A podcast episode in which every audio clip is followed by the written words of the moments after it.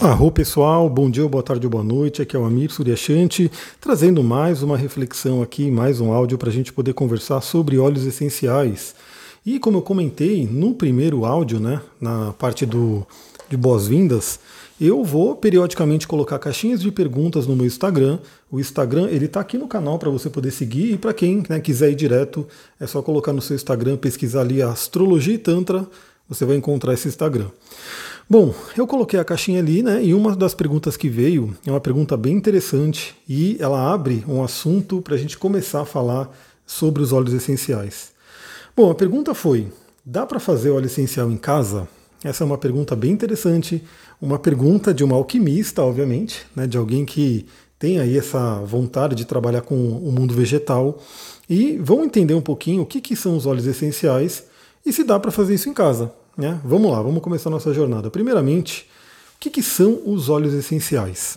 Né? Você já deve ter ouvido falar muito dessa palavra e talvez não tenha se aprofundado para entender o que, que são os óleos. Para começar, apesar do nome óleo essencial, o óleo essencial não é um óleo, tá? Ele não é considerado um óleo é, como um óleo vegetal, do tipo azeite, óleo de linhaça, óleo de soja, de milho, enfim. Não, ele é uma substância, na verdade. Então, o óleo essencial ele é uma substância complexa que pode conter centenas de componentes. Então, o óleo essencial ele é o laboratório alquímico do mundo vegetal, das plantas. Então, olha que lindo. Eu vou falar, por exemplo, imagina um pé de alecrim né, ou um pé de manjericão. São duas plantas aromáticas muito comuns que a gente utiliza, inclusive na culinária, utiliza para uma série de, de é, usos culinários, né? pode fazer chá, pode colocar como tempero. Então imagina essa plantinha linda, se você tiver ela cultivada num vaso, eu realmente incentivo todo mundo a ter plantas em casa, é uma coisa muito maravilhosa. Você poder plantar uma planta, ter no seu vaso, ter no jardim, enfim, ver essa planta crescer, poder colher ela, é uma coisa maravilhosa. Então imagina esse pezinho de alecrim ou esse pezinho de manjericão. Você vê uma planta ali muito bonita, né? uma planta da natureza, cheirosa, quando você passa a mão ali, você sente um cheiro, né, um aroma específico que vem dessa planta. E talvez algumas pessoas nunca pararam para pensar que essa planta é um laboratório alquímico. Assim como nós, o nosso corpo tem as glândulas que produzem uma série de substâncias também, os hormônios né, que percorrem o nosso corpo, as plantas produzem fito-hormônios. E imagina, né? Então o que é o óleo essencial? Ele é uma substância que contém ali centenas de componentes né, vários e vários que a natureza vai criando de uma forma, é uma maestria mesmo, né, uma coisa que é, é a natureza mesmo que faz algo perfeito para que aquela planta tenha o uso desse óleo essencial. E para que, que essa planta usa essa substância? Ela usa para dois fins principais. Bom, o primeiro deles é proteger a planta de micro-organismos, de doenças, né, de situações. Ó, uma coisa bem interessante, né? Vou falar uma coisa aqui. O, o olíbano, o frankincense, né, que é um óleo essencial incrível, maravilhoso, é de uma planta que sobrevive num deserto. Um deserto que tem muito calor, né, como você pode imaginar, muito sol, aquele sol muito quente, e ela produz né, um vaporzinho ali do óleo essencial dela para proteger ela, é como se ficasse um campo áurico químico ali de substâncias que protegem essa planta desse sol né, que castiga num deserto. E a gente pode ter né, plantas que produzem esses óleos essenciais para se proteger contra pragas, fungos, né, bichos que vêm comer a planta, ou micro, micro-organismos, enfim. A planta ela tem essa capacidade de produzir uma substância que vai fazer a sua proteção. E a outra é, função principal de óleos essenciais é a função de atrair. Então, olha que interessante, né? Como tudo na vida. Tem coisas que a gente quer repelir da nossa vida, tem coisas que a gente quer atrair. Isso faz parte, né? Isso a gente trabalha na nossa vida e as plantas também trabalham isso na natureza. Então, por exemplo, a planta ela pode produzir um óleo essencial que vai repelir um determinado ser, né, um determinado inseto, um fungo, um bicho que poderia prejudicá-la, mas ela também produz óleo essencial para atrair seres que vão ajudar, principalmente é, abelhas, que a gente sabe que são grandes polinizadores. Então, a abelha sente aquele aroma, sente aquele cheiro e é atraída para a flor da planta, né, para poder né, colher ali o seu mel, fazer toda a sua o seu trabalho de abelha, e quando ela faz isso, ela está ajudando a polinizar e multiplicar essa planta. Então, os óleos essenciais, eles também têm esse poder de atrair aquilo que vai beneficiar a espécie. que vai beneficiar a planta, ou seja, é assim que a planta pode né, se multiplicar e se manter aqui nesse planeta. Então, olha que interessante.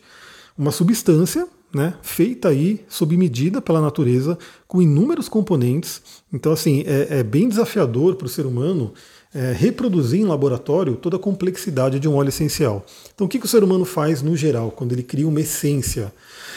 Aliás, depois a gente vai gravar um áudio específico sobre a diferença entre óleo essencial e essência. Infelizmente, muitas pessoas utilizam essências artificiais achando que é óleo essencial e que está trabalhando aromaterapia, mas está utilizando uma essência feita em laboratório.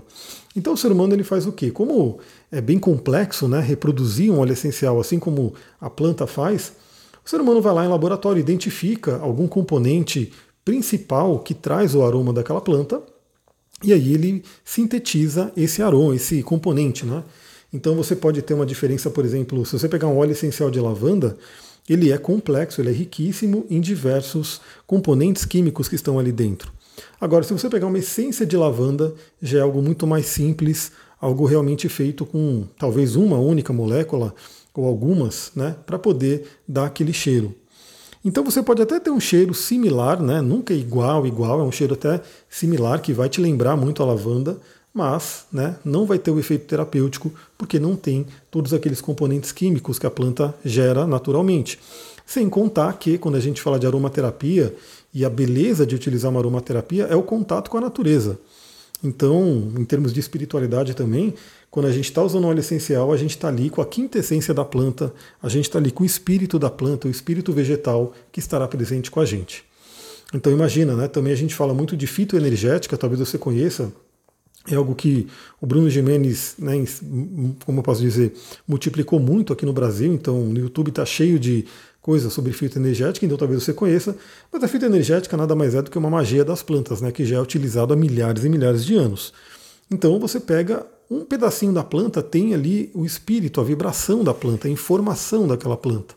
Então é muito diferente você utilizar uma essência feita em laboratório e você utilizar aquele óleo essencial que veio da planta. Bom, de onde são tirados esses óleos essenciais? Então eles são produzidos pela planta, são como se fossem mini gotículas, né, microgotículas que ficam em determinadas partes da planta e que trazem aquele aroma e que trazem aquela propriedade. Geralmente, os óleos essenciais são extraídos de folhas, né, como no caso do alecrim, de flores, como no caso da rosa né, ou do jasmim, de cascas, como no caso da canela, de raízes, como no caso do vetiver, e de resinas, como no caso do olíbano. Então a gente pode ter, cada planta vai ter uma parte dela que ela concentra mais esse óleo essencial e é dali que é extraído esse óleo. Agora, como é que é feita a extração? Aí que entra realmente na resposta da pergunta que foi colocada na caixinha. Como é que a gente faz a extração desse óleo essencial? Bom, é um, um como posso dizer, é uma operação complexa, né? não é uma coisa tão simples, tão trivial. Deixa eu tomar uma aguinha aqui. A gente tem aí alguns métodos principais utilizados para se extrair esse óleo. O principal deles, né, que acho que é o mais conhecido até, é a extração a vapor, a destilação. Então existe um, um, um mecanismo, né, uma máquina ali, um, como posso dizer, um, um, aparelho onde você utiliza o calor, né, você ferve a água, a água vai, o vapor da água vai passar por essas plantas que vão estar ali e vai arrastar com ela, o vapor vai arrastar a, o óleo essencial. E aí depois esse, essa mistura do vapor com óleo é destilado, e aí se tem o óleo puro, óleo essencial puro, e um material que é gerado né, nessa, nesse processo, que é chamado de hidrolato, hidrossol, que é outra coisa maravilhosa. Nos óleos essenciais, geralmente a gente está acostumado a usar aquele vidrinho, né, com o óleo super concentrado, aquele cheiro bem forte. Mas tem também os hidrolatos e hidrossóis, que também têm sua função terapêutica muito interessante. E obviamente eles são mais abundantes, mais baratos. Né? Eu vou dar um exemplo, né? Se você for comprar um óleo de rosas, ele vai ser bem caro, né? Vai ser bem caro se for um óleo natural, um óleo de qualidade, mas o hidrolato ele acaba sendo muito mais acessível. Porque o hidrolato, como eu falei, é aquela água que sobra, que inclusive antes, se eu não me engano, era jogada fora, até que alguém percebeu e falou: Meu, peraí, vamos utilizar isso daqui porque isso aqui tem um, um, um poder também, tem um valor muito grande. Então a gente tem essa extração a vapor. A gente tem também a extração na pressão, Né? Então, quando você pressiona, quando você né, faz ali uma pressão a frio, uma prensagem a frio, e principalmente das cascas de cítricos, porque o óleo essencial de laranja, óleo essencial de limão, ah, eu nem coloquei aqui os frutos também, né? As folhas, flores, cascas, raízes, resinas e frutos. Então, o fruto da laranja, o fruto do limão, o fruto da tangerina, o fruto da bergamota, eles têm na casca do fruto, que todo mundo joga fora também, infelizmente, a maioria das pessoas. Então, quando você come uma laranja, você come ali toda aquela parte de dentro e a casca geralmente é jogada fora.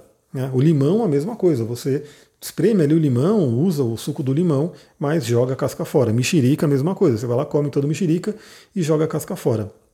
Só que na casca existem outros componentes e ela também é riquíssima em óleo essencial. E é na verdade é isso que dá aquele cheirinho gostoso, né? Quando você abre uma mexerica, que você vê inclusive é, pequenas gotículas espirrando. Todo mundo fala, né? Quando você come mexerica, você fica com o cheiro de mexerica, ela fica ali em você. Por quê? Porque na hora que você está descascando, você está ali liberando uma série de gotículas de óleos essenciais. Então, esse, essas cascas são prensadas a frio para se extrair o óleo. E é fato, né? Não é à toa que os óleos de, de cascas de cítricos geralmente são mais acessíveis, mais baratos, porque já se pega ali, né? Imagina uma fazenda ali que planta laranja e aí utiliza essa laranja, por exemplo, para fazer suco e, e vender né, na, na, indústria.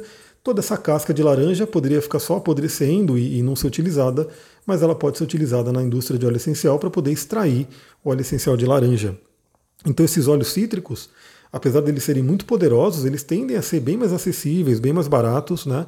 Todo mundo pode ter aí um olhinho de laranja, um óleo de tangerina para poder utilizar no dia a dia, o de limão, né, que é um clássico, cheio de propriedade terapêutica também, porque esses são óleos que têm uma facilidade de, de, de a gente conseguir né, ter eles, né, para a gente conseguir extrair.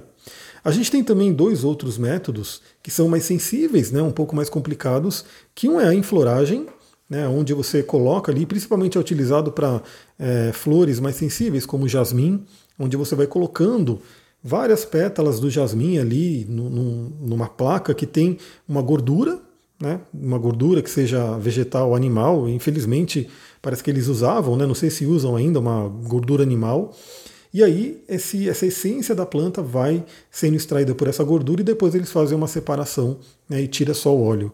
E também tem o solvente, né? Se utilizam alguns solventes para retirar o óleo essencial.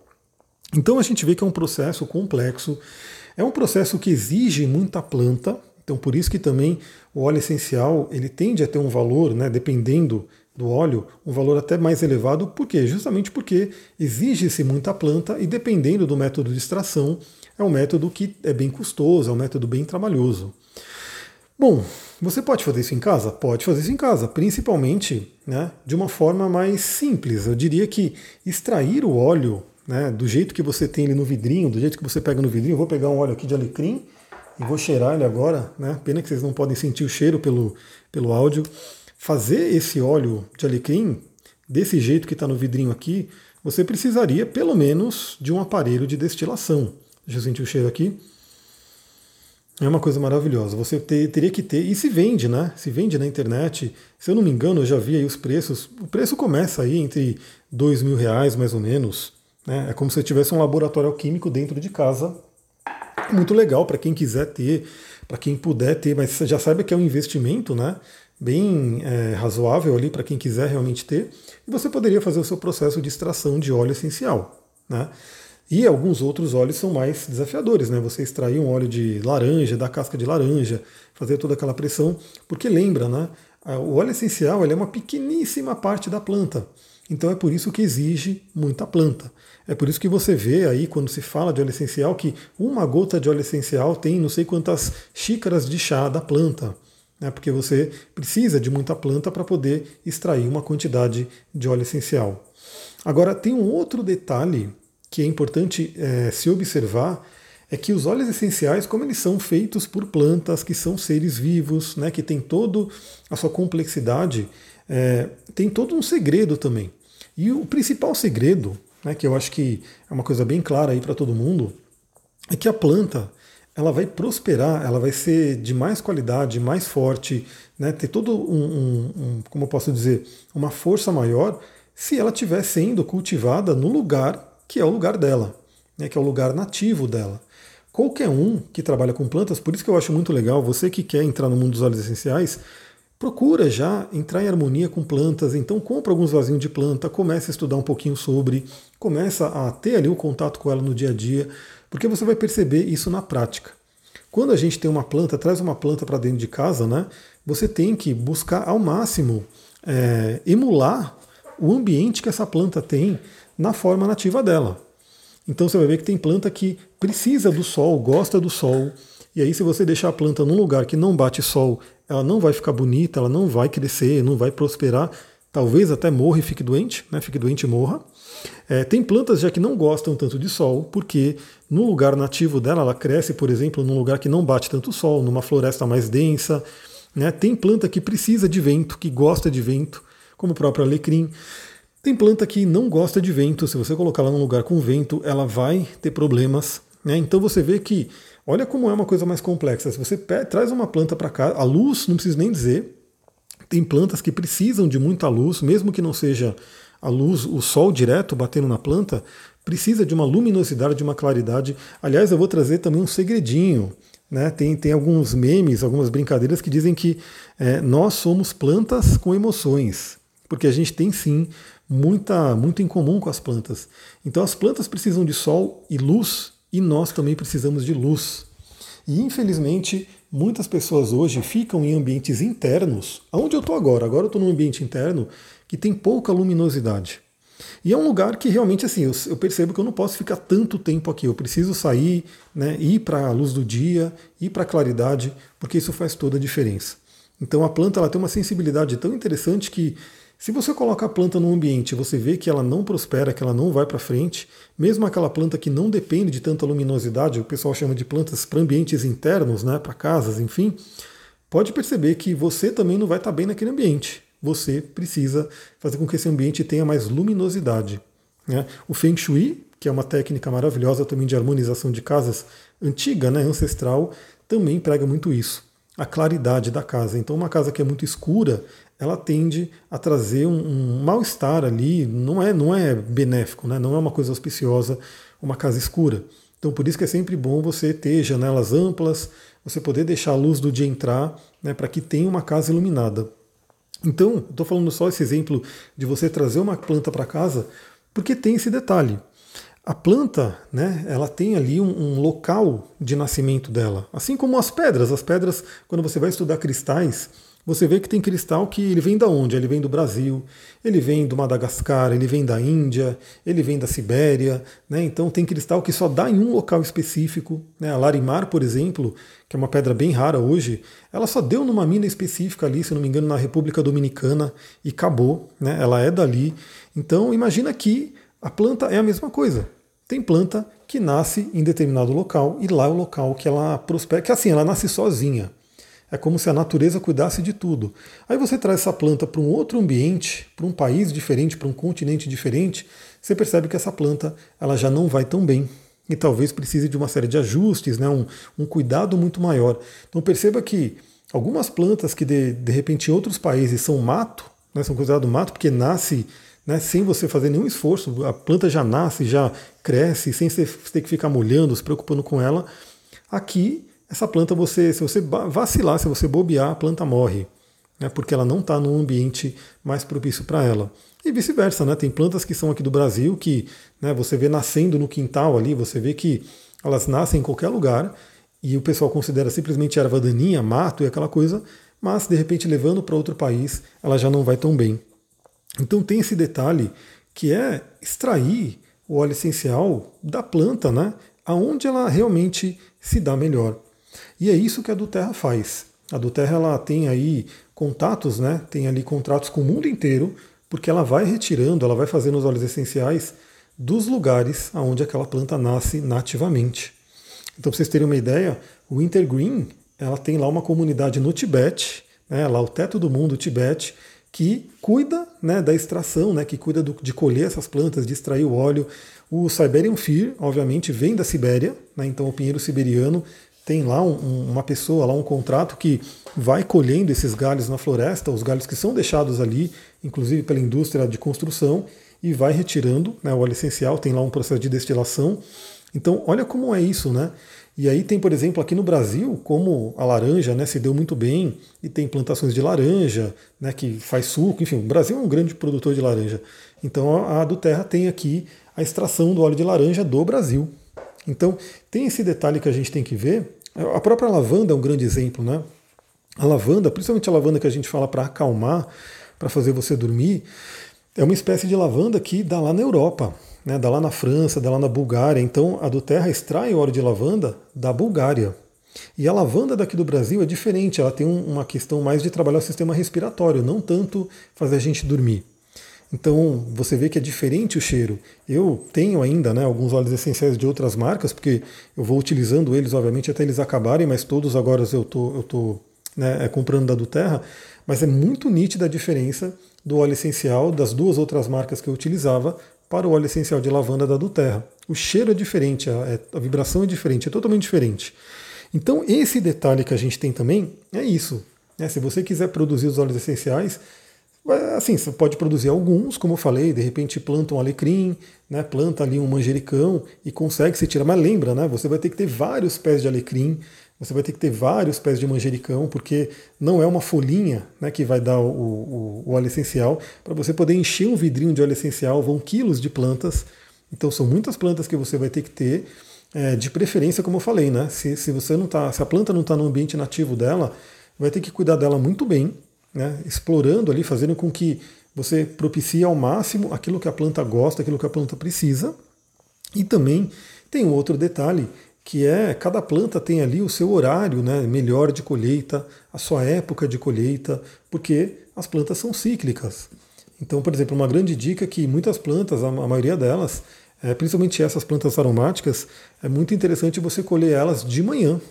Por quê? Porque ela passou a noite inteira ali metabolizando os óleos essenciais, de manhã ela está potente, como a, como a gente, né? A gente dorme, descansa à noite, quando a gente acorda, a gente tende a estar tá com uma energia renovada. E aí, ao longo do dia, aquela planta vai tomando o sol, né, vai tendo o calor do dia, o sol, e aqueles óleos essenciais, eles vão evaporando, eles vão né, cumprindo a função deles e sumindo. Então, geralmente, claro que tem plantas e plantas, tem planta que é melhor você colher à noite, depende de cada uma. Por isso que é um estudo muito grande. Né? E é por isso que, por exemplo, a do Terra, cada comunidade é encarregada de produzir aquele óleo. Então, na Amazônia, por exemplo, o breu branco, que eles começaram a produzir aqui no Brasil também, né? Você tem ali os nativos, as pessoas que já moram ali, que conhecem, e a do Terra também faz toda uma pesquisa científica para poder ver como colher esse, esse material sem prejudicar a natureza. Então essas pessoas vão ali percorrendo a mata. De longe, eles já sentem o cheiro do breu branco. O breu branco é uma resina que fica na árvore, né? Ela já naturalmente nasce da árvore por causa de algum inseto que, que furou a árvore, alguma coisa assim. Aí eles sentem aquele cheiro, vão indo em direção ao cheiro e encontram uma árvore que tem ali a resina do breu branco. Aí eles recolhem aquela resina que está na, na casca da árvore e levam para destilar. Então, para produzir óleo em casa, é preciso lembrar disso, né? Que você tem que ter aí todo um trabalho do plantio da planta. Tem planta que até dá para plantar aqui, você poderia plantar. Tem planta que não vai, você não tem como plantar a planta, a árvore do Líbano aqui, é uma boswellia. Também seria muito difícil você ter um, um, um pinheiro siberiano em casa. Eu tomar mais uma aguinha. Mas algumas plantas você consegue.